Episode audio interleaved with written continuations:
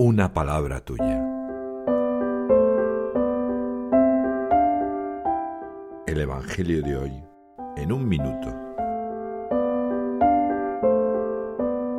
Juan en los primeros 15 versículos del capítulo 13 habla de que Jesús ya sabe que ha llegado la hora de pasar de este mundo al Padre, y habiendo amado a los suyos que estaban en el mundo, los amará hasta el extremo.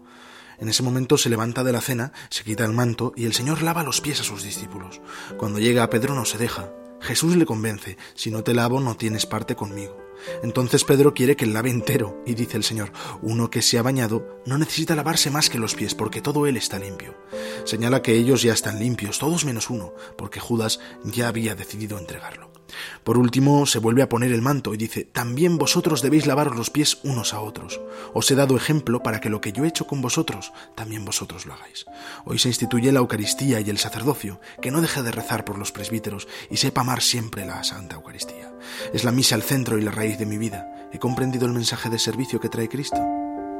El Papa Francisco nos recuerda que así ama a Dios hasta el extremo y da la vida por cada uno de nosotros.